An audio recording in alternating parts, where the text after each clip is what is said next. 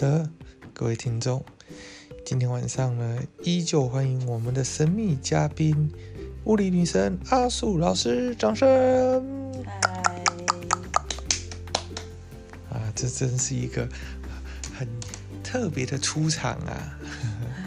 好的，今天呢，我们想要请问阿素老师，如果有学生在上课当中使用手机，但是呢，他不是在做上课应该要做的事，查阅资料等等，他是在进行他手机游戏的活动呢？那你会怎么办呢？当然是直接请他放下手机，不要再玩了，赶快听老师上课。如果制止他一次他还不听的话，我就会先把他的手机放到讲桌上。他手机不在他身边，他总不能再继续玩了吧？会就是请他直接呃中断他现在正在进行的事情，就是。没错。但如果他不爽呢，跟你翻白眼怎么办呢？其实我在上课，就是每一次每一次遇到新的班级的时候，第一堂课我都会先讲我的上课规则，其中有一块就是在讲手机的部分，就是因为我上课有时候也会利用。请同学利用手机去查资料，或者是使用计算机等等，这些时间我都可以允许同学使用手机。但是我有规定，就是如果非这些时间可以正常使用手机的时间使用手机的话，就会被我扣平时成绩，就是如此。所以我的原则是，如果他把他的手机交到我们前面的那个讲桌上的话，我就不会扣他分。那如果还是讲不听。没有办法的话，那我只好扣他的平时成绩了。那想请问一下阿苏老师啊，像手机上面有哪一些物理常常会使用到的这个 app 呢？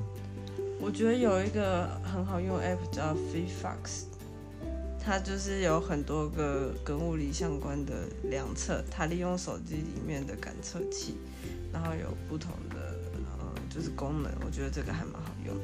然后还有一个可以推荐给大家的是跟游标尺有关的，有一个游标尺的 app 也不错。哦，所以这些手机的 app，你平常在课堂当中会融入到你的教学当中？会啊，如果有适合的话，我就会把它放在里面。但学生现在就是他在学习跟他的娱乐这两块在拉扯的时候。他有时候就是无法去控制，所以也就导致了刚刚老师提到的一些呃教学现场的一些呃现况，就是可能不如老师的预期。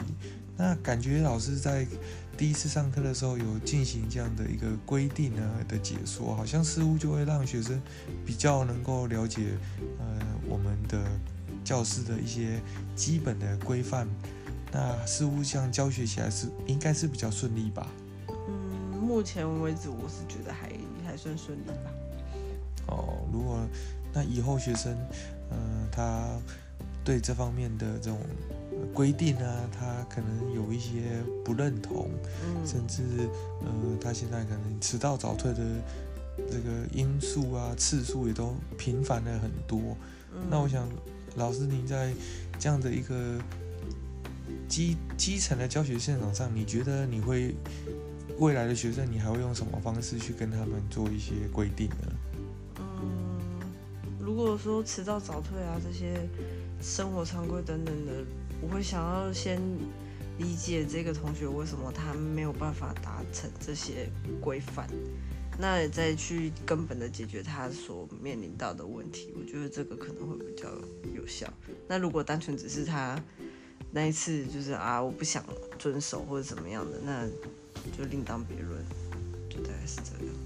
好，今天五分钟生活科技教学频道，我们再次感谢阿苏老师莅临我们这边接受我们的访问。有兴趣的同学，明天继续收听哦。Good night，拜拜。